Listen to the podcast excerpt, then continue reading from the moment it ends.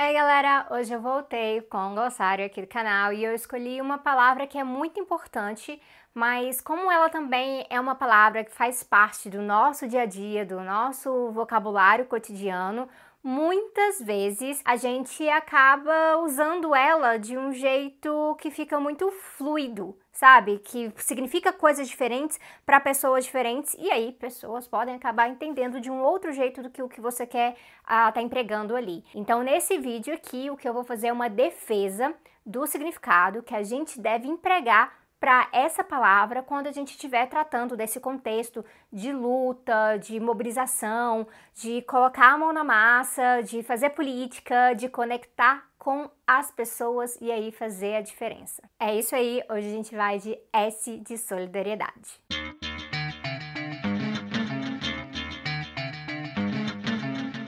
Hoje eu vou fazer o contrário do glossário. vou pegar um entendimento simples e vou deixar ele mais complexo para vocês, ok? Uh, nosso entendimento de conceitos políticos ele tem que ir para além de um dicionário, mas nesse caso ajuda a gente começar com o dicionário ali, pegar esse significado e aí ir além. Quando a gente pega no dicionário a palavra solidariedade, vem alguns significados, vem uma lista.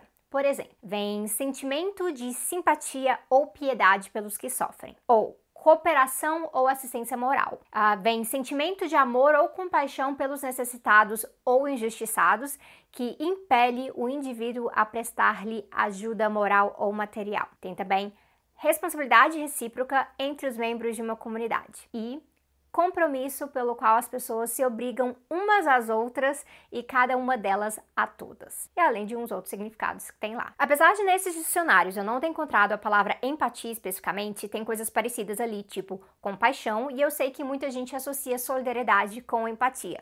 Porque empatia tem aquele papel de se colocar no lugar dos outros. A ideia é que se colocando no lugar dos outros, a gente vai entender melhor a situação, a gente vai ver o tanto que ela é ruim e a gente vai querer fazer algo sobre isso. Então é essa parte de fazer algo iria, né, viria com essa ideia de ser solidário, porque a solidariedade ela é uma prática, gente, ela não é um simples sentimento. Eu concordo muito com essa parte de ser uma prática, mas eu tendo a me distanciar de algumas construções que a gente vê por aí que casam tanto a parte da empatia com a solidariedade, porque aí parece que a empatia ela vira um pré-requisito para alguém se tornar solidário.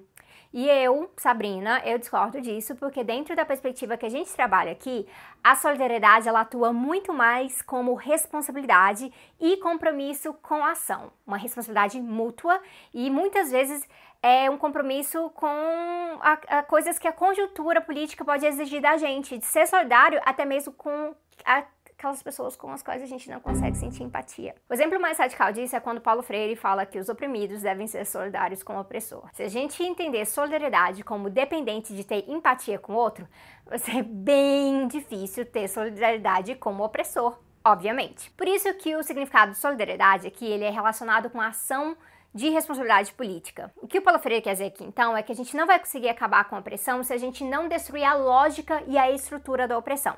Então, isso significa libertar também, também os opressores da condição de opressores, mesmo que eles não queiram isso. Porque a solidariedade, ela age sobre o todo, ela é sobre a totalidade da realidade. Ela não é somente com aquela pessoa que é alvo da ação solidária. Então, pegando o exemplo aqui do feminismo marxista, tá?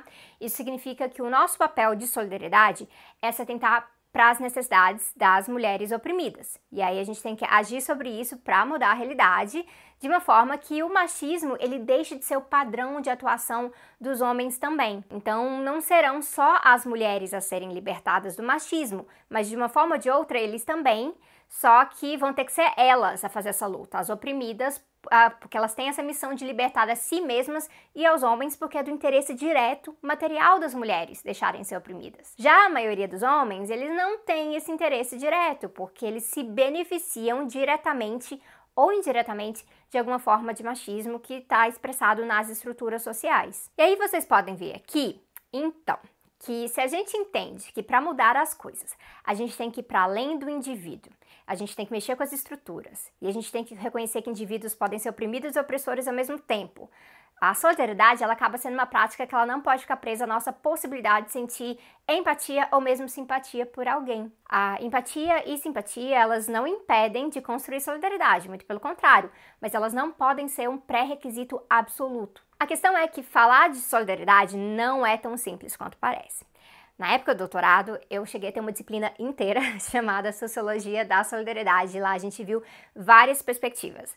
A perspectiva que fez mais sentido para mim foi a marxista, zero surpresas, né?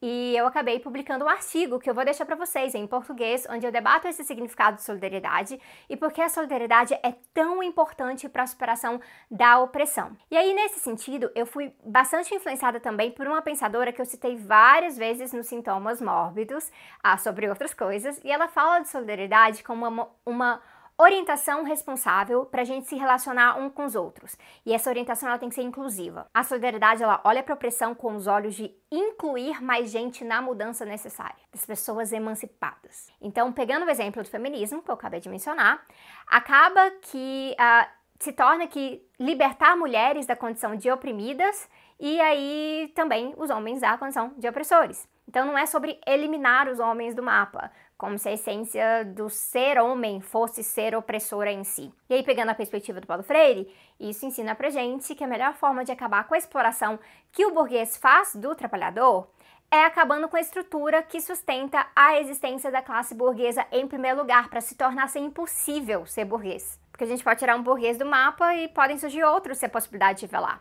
Então, em termos práticos, isso significa que a gente tem que praticar solidariedade não só quando a gente sente empatia, mas como uma orientação responsável de ajudar, conectar, ouvir, assistir e trazer para perto quem é oprimido de uma forma inclusiva e que mira a culpa ali na estrutura. Isso é importante porque as pessoas não são só uma coisa ou outra, gente. Um homem negro hétero periférico, ele é homem, ele é negro, ele é hétero, é periférico, ele é tudo isso ao mesmo tempo.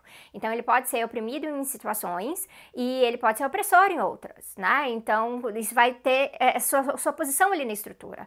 Então isso demonstra que a solidariedade ela vai ter que contemplar ele como um todo, nos momentos em que ele vai ser acolhido e nos momentos em que, por exemplo, se ele falar algo homofóbico, ele tem que ser responsabilizado pelas suas ações de opressão também e de preferência a gente tem que priorizar a pedagogia nesses casos. Sem Sendo assim, a solidariedade política ela faz a gente ser mais objetiva, para compreender que as pessoas são complexas em situações complexas e o que significa que a gente também pode sentir empatia em uns momentos, em não em outros, mas isso não precisa ser um requisito. Como quando eu não sinto empatia por uma mulher burguesa, mas eu vou ser sim solidária se ela for violentada sexualmente, porque o meu objetivo político é eliminar essa violência.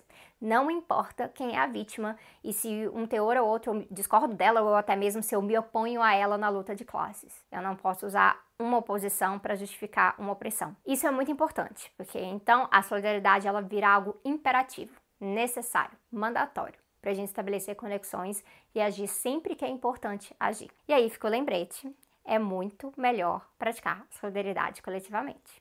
Se o objetivo da gente é incluir, se o objetivo final é eliminar o que divide a gente, a gente tem que fazer isso juntos, né? Como sempre, tem referências na descrição e eu gostaria que vocês que não estão inscritos ainda se inscrevessem, deixem seu comentário, deixem sugestão para o glossário. Prometo que não vai demorar tanto até o próximo. E é isso. Eu vejo vocês em breve.